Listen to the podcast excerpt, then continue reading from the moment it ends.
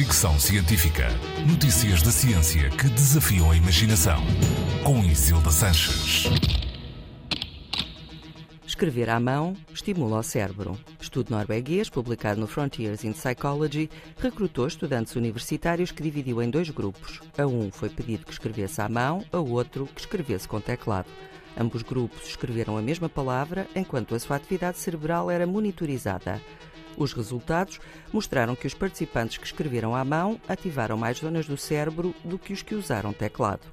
A atividade mais intensa registou-se das zonas motoras, claro, porque se trata de escrever, que envolve vários movimentos, mas também nas ondas cerebrais relacionadas com a formação da memória. Os investigadores afirmam por isso que há diferentes processos de ativação cerebral na escrita à mão e no uso de um teclado. Estudos anteriores já tinham demonstrado que escrever à mão diminui os erros ortográficos e ajuda na memória e na compreensão. Os cientistas acreditam que o ato de escrever letras e palavras dá ao cérebro mais tempo para processar a informação e aprender.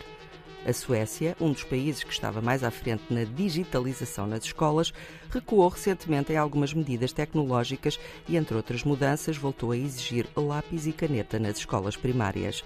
Alguns Estados americanos e do Canadá também estão a fazer regressar as aulas de caligrafia às escolas, algo que os professores parecem agradecer, aparentemente porque é mais uma forma de minimizar o uso de inteligência artificial por parte dos alunos.